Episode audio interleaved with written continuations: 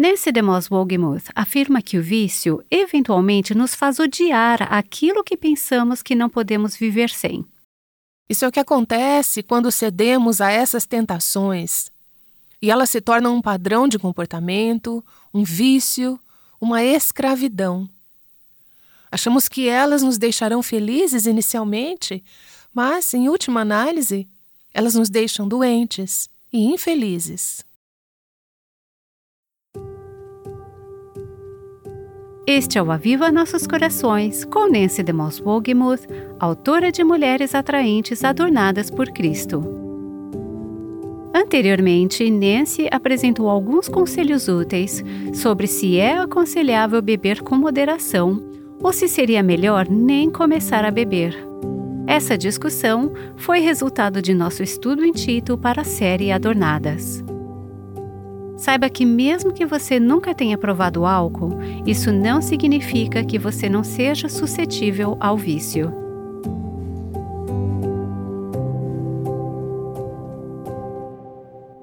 Estamos examinando o versículo de Tito 2, que diz que as mulheres mais velhas não devem ser escravizadas a muito vinho. O que as mulheres mais jovens também devem aspirar e buscar. A nova versão transformadora diz que elas não devem beber vinho em excesso. Nos últimos programas, abordamos o uso e o abuso de álcool em particular. Mas eu acredito que o princípio ao qual Paulo está se referindo aqui é mais amplo do que apenas o uso e abuso de álcool. Então, teremos algumas sessões para abordar a questão dos vícios em geral. A palavra vício é um termo moderno. Na verdade, ele não é o meu termo preferido, porque, da forma como é usado hoje, ele sugere que não temos responsabilidade ou culpabilidade, que isso é algo que não podemos evitar. Não estamos dizendo isso. Estamos dizendo que fazemos escolhas que levam à escravidão e se tornam refúgios em nossas vidas. O conceito bíblico é o de escravidão. É por isso que ele diz: não sejam escravizadas a muito vinho, na tradução que eu uso. Nesta sessão, gostaria de falar sobre a anatomia do vício ou da escravidão e identificar alguns vícios comuns e como e por que nos tornamos escravas dessas coisas. E na próxima parte, vamos falar sobre a libertação dos vícios. Provavelmente não há uma só pessoa nos ouvindo agora e eu me incluo aqui, que não precise crescer em percepção e compreensão de como devemos lidar com as escravidões em nossas vidas. Porém, se você não conseguir pensar ou se identificar com nenhuma área de escravidão, há muitas pessoas ao seu redor que conseguem. Ao se tornar uma mulher mais velha, você não só desejará viver uma vida livre de vícios e excessos, mas também desejará ser o tipo de mulher que pode ajudar as mulheres mais jovens a lidar com estas questões. Vivemos em uma cultura altamente viciante. Nós achamos que somos muito livres, especialmente desde a revolução sexual dos anos 60. Mas o fato é que nos tornamos profundamente escravizadas.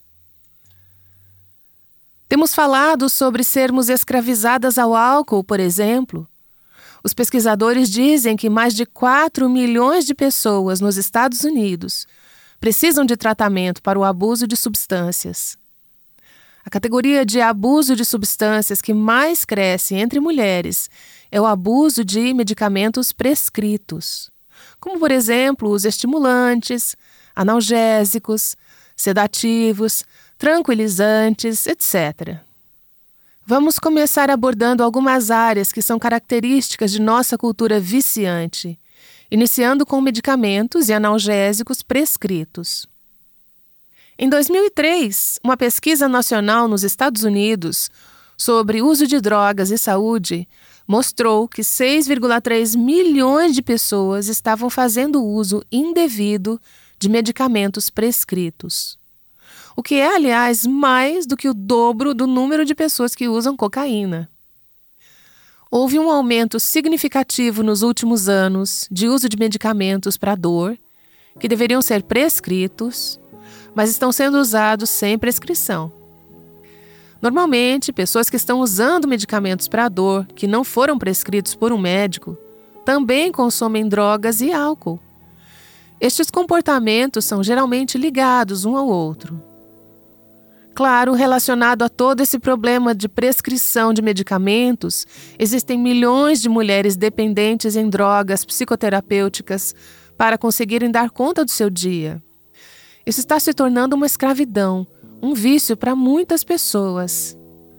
Depois há o problema da comida, de consumi-la em excesso. Daí você pode me dizer: agora você está se intrometendo em um assunto que é a luta da maioria das mulheres, de uma maneira ou de outra. O transtorno alimentar mais comum nos Estados Unidos é a compulsão alimentar. Ele afeta uma em cada 35 mulheres, três vezes mais comum do que a anorexia nervosa. A CNN.com chama esse tipo de compulsão alimentar de uma maneira de entorpecer os sentimentos. Isso é o que veremos ao abordarmos esses diferentes comportamentos, estilos de vida e escolhas viciantes. Com frequência, eles são uma forma para medicar a dor do coração. Não estamos falando apenas sobre as desigrejadas. Um estudo recente de mulheres que frequentam a igreja indicou que uma em cada dez mulheres cristãs está ou em breve estará viciada em álcool ou drogas. Uma em cada quatro dessas mulheres tem uma relação abusiva com a comida. Então, se a média dessas estatísticas é verdadeira, poderíamos dizer que a cada 40 mulheres que estão nos ouvindo, quatro delas são atualmente viciadas ou irão se viciar em álcool ou drogas. E 10 dessas 40 uma a cada quatro, teria uma relação abusiva com alimentos. Portanto, isso tem uma aplicação geral, não apenas para pessoas de fora da igreja, mas para pessoas de dentro da igreja também. O vício em jogos de azar é outra área mais acessível agora do que nunca. Existem mais possibilidades de acesso. Ele está por toda parte. Há pouco estigma associado ao jogo. As apostas online têm mudado o jogo sem trocadilhos. Os jogos de azar estão disponíveis a qualquer hora, dia ou noite, através da internet. Os americanos gastam cerca de 500 bilhões de dólares por ano em jogos de azar legais. Mais do que gastam em mantimentos. Eu fiquei chocada ao saber que 55% dos apostadores são mulheres. Li na internet algumas histórias de mulheres que contaram como elas se envolveram no jogo. Uma delas disse o seguinte: Tudo começou com uma diversão comprando alguns bilhetes de raspadinha. Eu me senti sortuda quando ganhei mil reais. Achei que era uma maneira fácil de conseguir dinheiro extra para usar com as crianças. Mas logo me vi comprando bilhetes todos os dias eu comecei a gastar o pouco dinheiro que tínhamos. As crianças me perguntam por que nunca mais podemos sair para comer fora ou nos divertir. Outra mulher disse: Depois que meu marido morreu, amigos me levaram ao cassino para uma noite de diversão. Adorei as máquinas caça-níqueis, o ruído, o tratamento especial. Aquilo me ajudava a esquecer a minha dor e a preencher as horas solitárias. Aqui podemos perceber a estratégia dos jogos, a base para os vícios. Então ela continua. Comecei a ir ao cassino sozinha e passei a gastar notas ao invés de moedas nos caça-níqueis. Como posso dizer aos meus filhos que perdi todo o dinheiro que o pai deles trabalhou tanto para economizar? Me sinto envergonhada demais. Meu marido ficaria tão triste se visse o que eu fiz. Sabemos que não se trata apenas de estatísticas. São vidas, são famílias, são corações que são impactados por esses comportamentos viciantes. E jogos de computador. Um dos grupos que cresce mais rápido na internet são mulheres adultas que jogam versões cibernéticas dos famosos jogos de carta. Além disso tudo, há também o problema terrível da pornografia. Houve uma grande escalada do vício em pornografia entre os evangélicos nas últimas duas décadas. Uma nova pesquisa mostra que 50% dos homens que frequentam regularmente a igreja nos Estados Unidos e 20% das mulheres que frequentam a igreja são viciados em pornografia. Um em cada dois homens e uma em cada cinco mulheres que frequentam a igreja regularmente reconhecem ser viciados em pornografia. Provavelmente isso também acontece em sua igreja. Os números podem não ser exatos, mas se forem a metade disso em sua igreja, já é algo muito sério. É possível que algumas de nossas ouvintes estejam nesse momento lutando contra o vício em pornografia. É uma coisa secreta, é uma coisa silenciosa e uma coisa vergonhosa. Você ficaria horrorizada se alguém soubesse. É uma luta, é um vício, é uma escravidão. Houve um aumento dramático entre as mulheres nos últimos anos, entre mulheres cristãs, especificamente em relação a esse vício. Recebemos um e-mail de uma mulher envolvida em um ministério universitário e ela disse: Durante nosso recente retiro para mulheres, fiquei acordada até as quatro da manhã, conversando com jovens viciadas em pornografia na internet e autoestimulação. Algumas desde os 14 anos. Socorro! E também há a questão dos livros de romances, que alguns chamam de pornografia feminina. Alguns deles certamente se encaixam nessa descrição. Eu li um artigo chamado Eu era viciada em romance.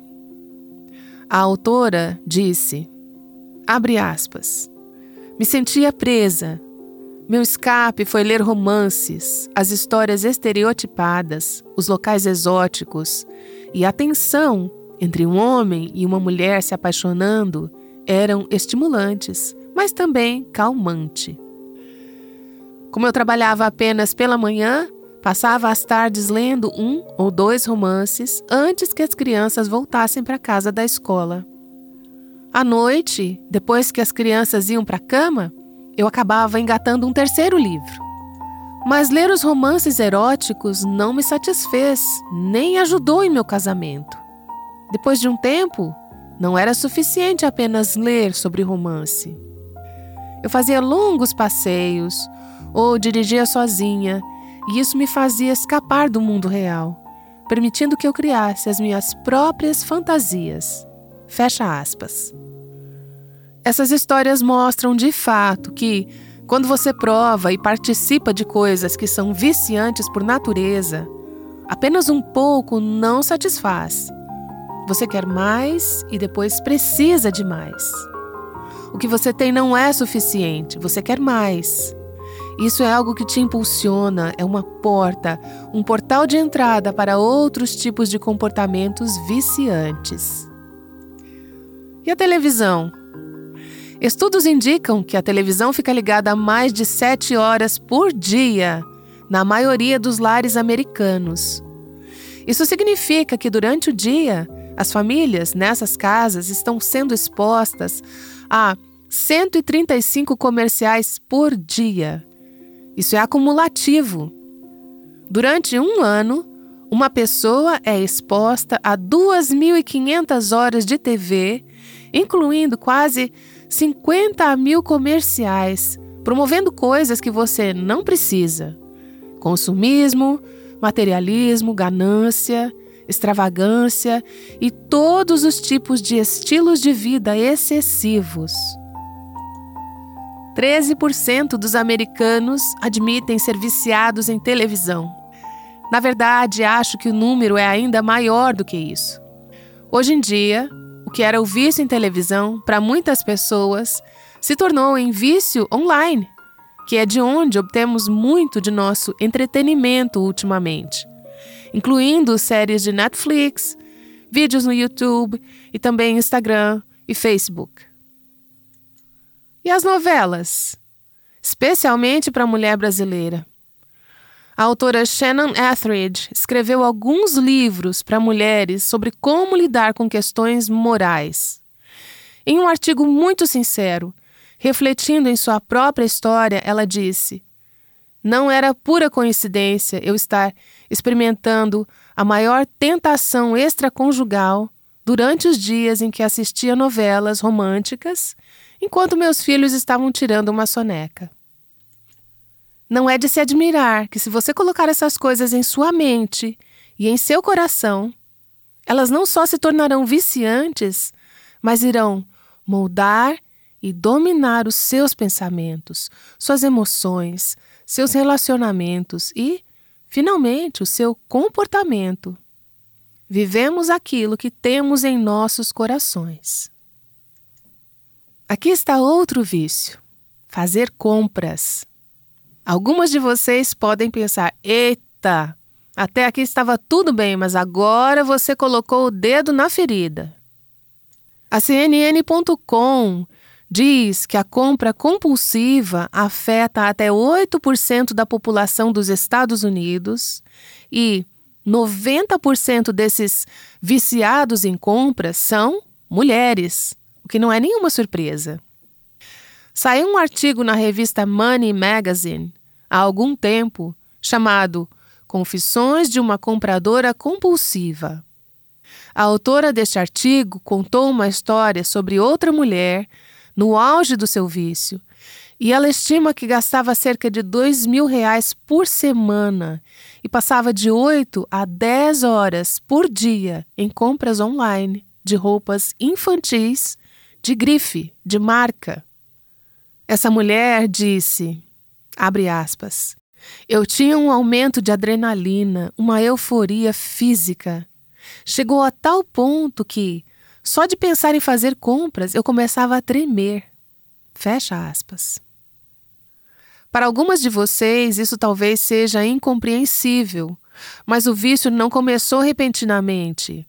Tudo começou provando, cedendo, fazendo concessões, o que gradualmente se tornou uma compulsão.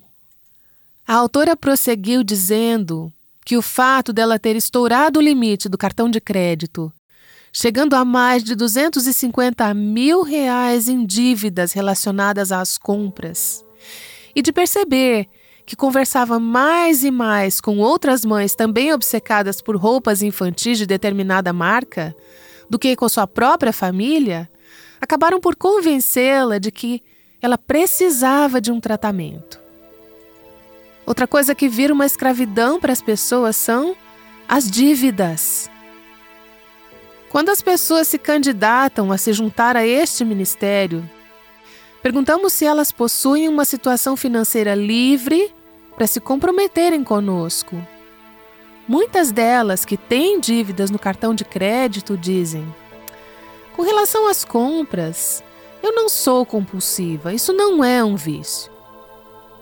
Se você disser que algo não é um vício, seja o que for, faça você um pequeno desafio. Abstenha-se por 30 dias. Se você não conseguir, talvez tenha que admitir que tem um vício. Algumas dessas coisas para as quais dizemos: Ah, eu consigo viver sem isso. Teste e veja se você consegue mesmo. Pode ser que você esteja mais envolvida do que você imagina. Existem outros vícios. Outro dia eu estava entrevistando uma mulher sobre a questão do alcoolismo, mas quando chegamos ao fundo da questão, vi que o verdadeiro problema não era o álcool. Ela disse: Meus vícios profundos eram homens e dinheiro. Abuso de álcool tornou-se uma maneira de lidar com esses vícios. Para outros, são coisas que não são tão tangíveis como o temor a homens ou a vontade de obter a aprovação dos outros. Quero que façamos a seguinte pergunta: Como esses vícios se desenvolvem? eles não começam como vícios.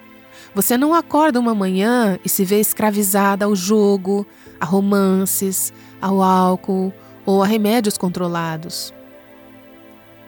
Ultimamente tenho falado com as pessoas, fazendo perguntas, ouvido, observando e tentando descobrir algo sobre a anatomia dos vícios.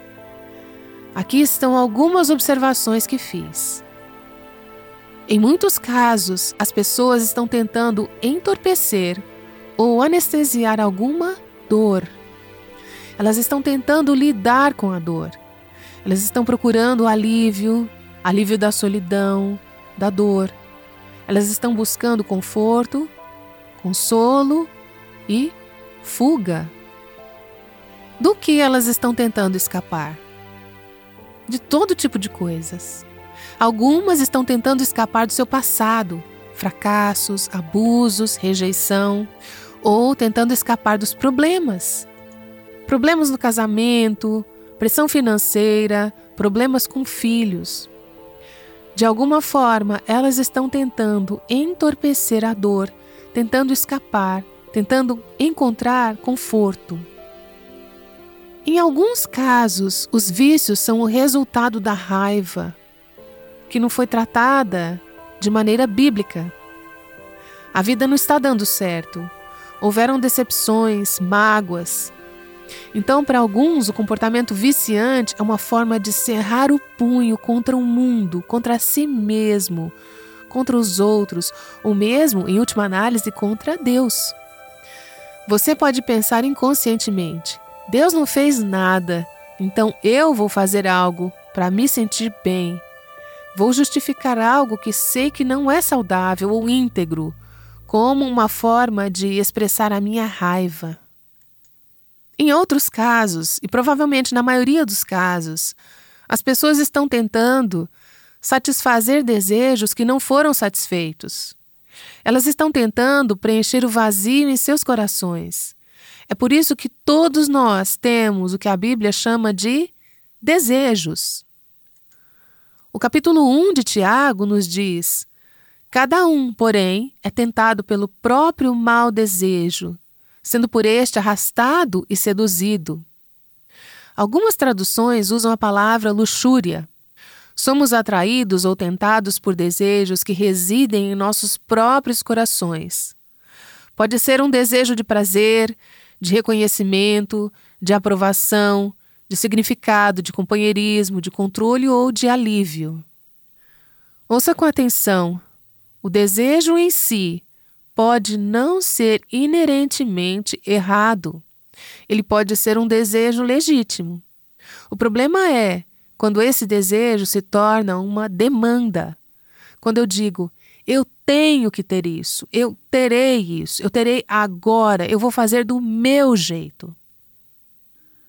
A tentação que enfrentamos é a de satisfazer nossos desejos naturais, que são apenas neutros, nem maus, nem bons. Porém, em muitos casos, satisfazê-los de uma forma que é contrária à vontade de Deus ou ao tempo de Deus. Considere o desejo de companheirismo. Deus nos criou para termos companhia. Ele nos criou para o relacionamento ou para o desejo de realização sexual. Não há nada de errado com esse desejo. O que está errado é dizer: eu tenho que satisfazer esse desejo agora, embora eu seja solteira, embora seja fora do casamento. Eu tenho que ter essa companhia ou essa satisfação sexual. Eu vou fazer do meu jeito, agora. Então, o desejo se tornou um Deus, tornou-se um ídolo. Ele está se tornando uma demanda, e o desejo se torna tão forte que acabamos cedendo à tentação de satisfazê-lo de uma forma ilícita. O que acontece quando cedemos à tentação uma vez? Descobrimos que somos atraídos a ela, enredados por ela. Conforme Satanás joga a isca para nós, ela se torna o nosso desejo. Então mordemos e somos fisgados pelo anzol. Assim, somos atraídos repetidamente. O que foi uma escolha única de dizer sim para satisfazer a esse desejo se torna um hábito, uma prisão, uma escravidão.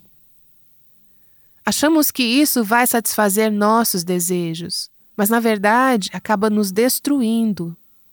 Isso é o que Tiago 1 continua dizendo. Somos atraídos e seduzidos por nossos próprios desejos. Então ele diz: então a cobiça, depois de haver concebido, dá à luz o pecado, e o pecado, uma vez consumado, gera a morte. Não seríamos fisgadas, não seríamos seduzidas, se ao sermos atraídas lembrássemos que esse desejo poderia nos levar à morte. Nós pensamos que aquilo nos satisfaria, mas no final das contas nos destrói. Nós pensamos que essa comida, essas compras, essa droga, essa coisa que estamos fazendo para curar e medicar a nossa dor da alma nos tornará livres. Na verdade, o que acaba acontecendo é exatamente o oposto. Acabamos sendo aprisionadas. Li um testemunho em um site de um programa cristão de redução de peso. Uma participante falou sobre o seu caso de amor com a comida. Ela disse: eu era viciada em comida, o cheiro, o gosto e o constante pensar em comida. A comida me mantinha uma coleira e não havia como escapar. Ela não entrou nesse vício alimentar pensando que a comida iria torná-la uma prisioneira, que ia colocar um laço em torno do seu pescoço. Ela pensou que a comida a satisfaria, que a libertaria. Mas ela disse: ela me dominou, ao invés de eu dominá-la. Estive conversando recentemente com uma alcoólatra em recuperação e ela falou o seguinte sobre o período em que o desejo por bebida dominava sua vida. Cada vez que eu passava por aquele bar, eu tinha que parar e entrar. As mulheres que estavam ouvindo a nossa conversa, que também já haviam lidado com o vício em álcool, acenaram com a cabeça. Elas sabiam exatamente do que ela estava falando. Eu nunca experimentei isso em relação ao álcool, mas eu já experimentei em relação a comer em excesso. Eu tenho experimentado isso em relação a outras tentações para as quais eu cedi.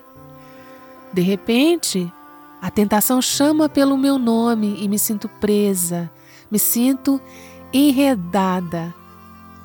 Você acha que a satisfação daquele desejo vai te libertar, mas na verdade ele vai te aprisionar. Existem vários tipos de desejos diferentes. Pode não ser álcool para você, ou, como mencionei, o desejo pelo prazer de comer você não consegue dizer não para aquela sobremesa, mesmo que esteja sem um pingo de fome. Ou um desejo intenso por companheirismo ou por afirmação. Você alimenta esse desejo, você o incita.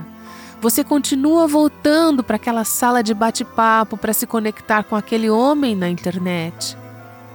Ou você envia outro e-mail para aquele homem no trabalho. Você pensa, não vou fazer isso de novo, mas faz, novamente. Você descobre que está presa, você está enredada, você está escravizada, você está viciada. Você pode ser solteira ou casada e ter desejos e pensamentos sexuais ilícitos.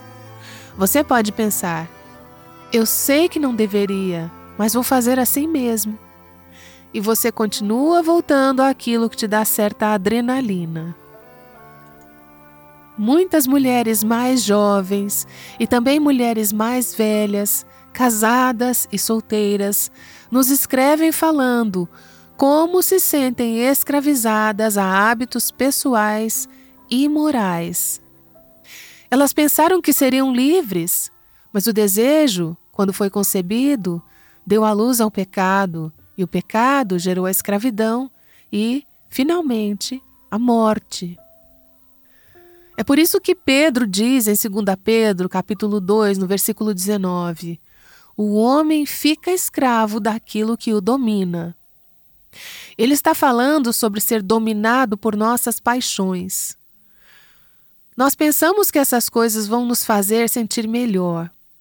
Não faríamos certas coisas se não pensássemos que elas nos fariam sentir melhor. Mas, na verdade, elas acabam nos deixando doentes e infelizes. Eu penso naquele versículo em Provérbios 25 que diz: Se você encontrar mel, coma apenas o suficiente para que não fique enjoado e vomite.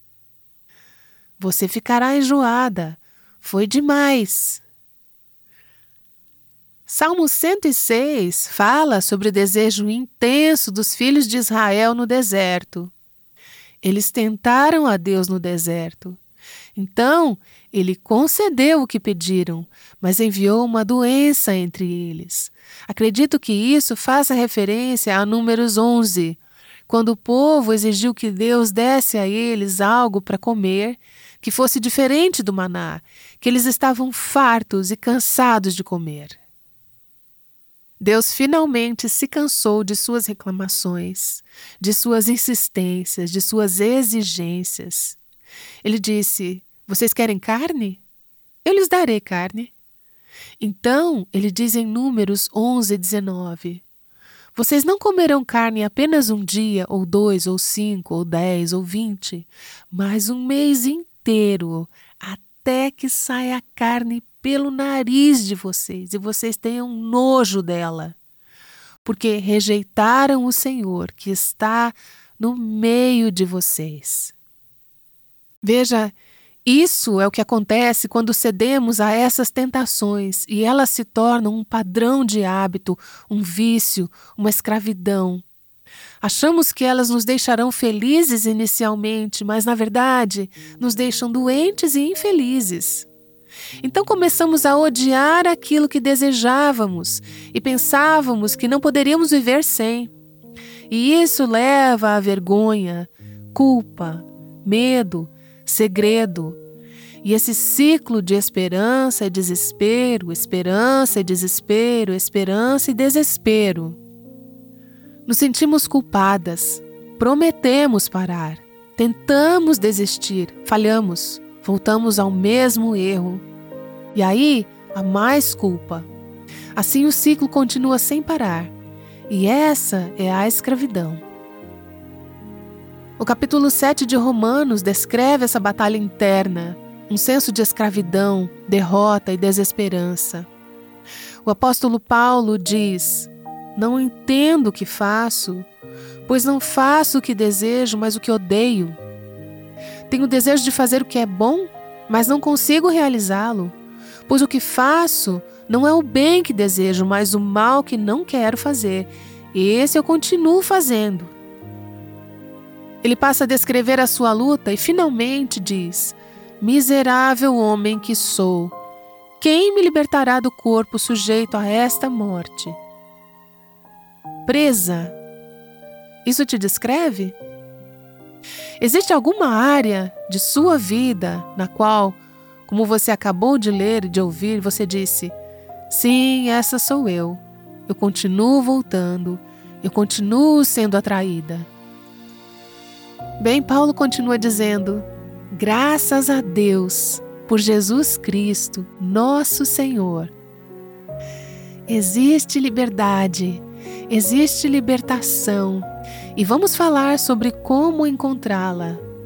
Mas deixe-me dizer que você nunca encontrará a verdadeira liberdade longe de Cristo.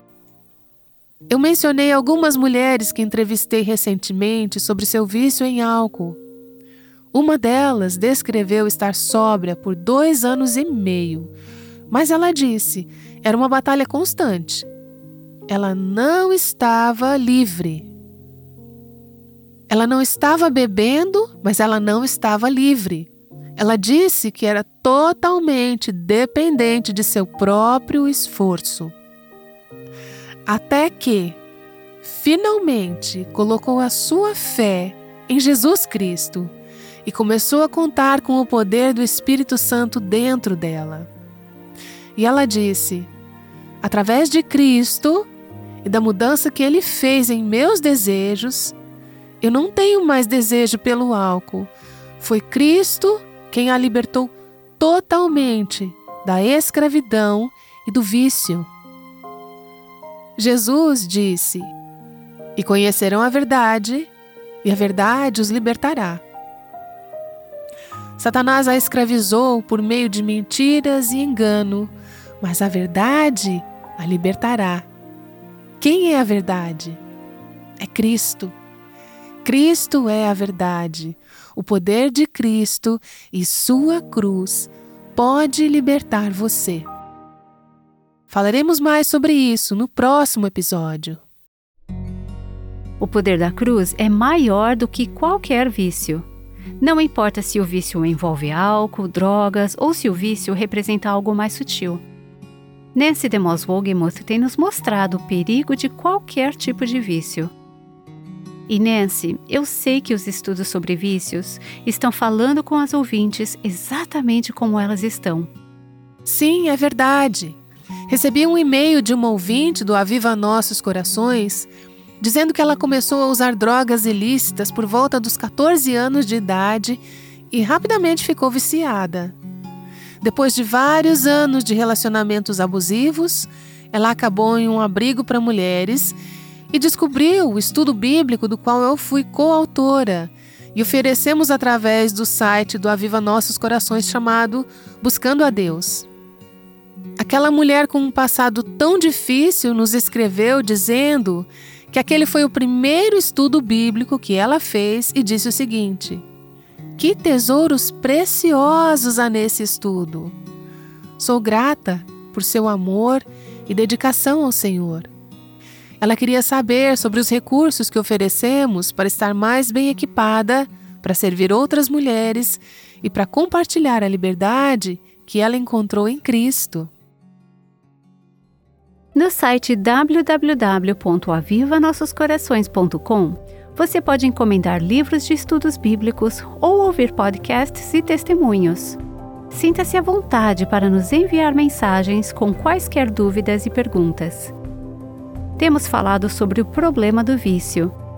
No próximo episódio, veremos a solução prática para ele, buscando na Palavra de Deus um caminho para a liberdade. Esperamos você novamente no próximo episódio do Aviva Nossos Corações. O Aviva Nossos Corações, com Nancy DeMoss Wogemuth, chama mulheres à liberdade, à plenitude e à abundância em Cristo.